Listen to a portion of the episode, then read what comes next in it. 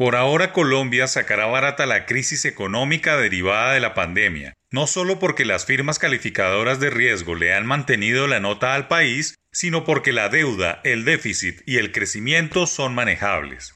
Las tres principales calificadoras de riesgo, Standard Poor's Global, Moody's y Fitch Ratings, ya emitieron su diagnóstico sobre la economía colombiana este año, y aunque hacen importantes advertencias, garantizan por ahora que Colombia conserva su grado de inversión. Y no es de esperarse algo diferente por el momento que estamos viviendo.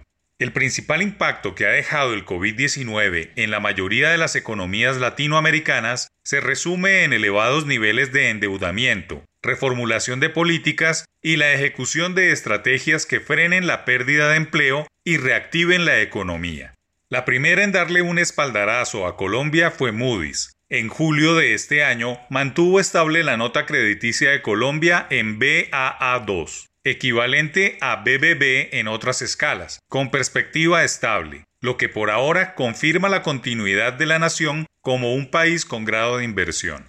En ese momento la agencia explicó que las futuras mejoras en la calificación dependerán de factores como la recuperación del crecimiento cercano a 3,5%, incrementar los ingresos gubernamentales, fortalecer el marco de política fiscal y retornar a una senda decreciente y sostenida de déficit fiscal y endeudamiento público. La segunda este año en emitir su nota para Colombia fue Standard Poor's, firma que a finales de octubre también mantuvo la calificación crediticia de grado de inversión de Colombia en nivel BBB- con perspectiva negativa. Claro está, también coincidió el escenario positivo de la economía colombiana. La decisión está sujeta a un cambio durante los próximos 18 meses de acuerdo con el comportamiento del Producto Interno Bruto, y así lo hicieron saber. Podríamos revisar la perspectiva a estable en los próximos 12 a 18 meses si el gobierno toma medidas para estabilizar la economía, mantener las perspectivas de crecimiento del PIB y fortalecer la política.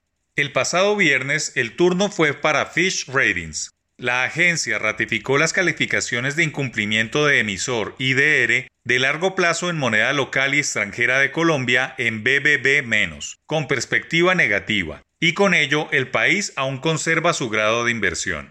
Lo que precisó esta firma es que esta calificación refleja el largo historial del gobierno de políticas macroeconómicas conservadoras que han apuntalado la estabilidad macroeconómica y financiera.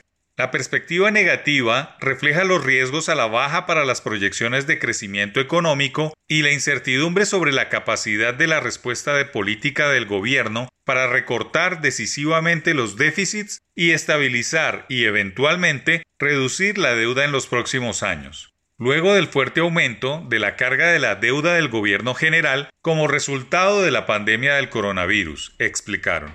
Pasados los primeros tres meses de la pandemia, el debate se centró en lo injusto que es que estas agencias califiquen a las economías, pero aunque pocos crean en ellas, son las únicas que hoy en día miden el nivel de la economía.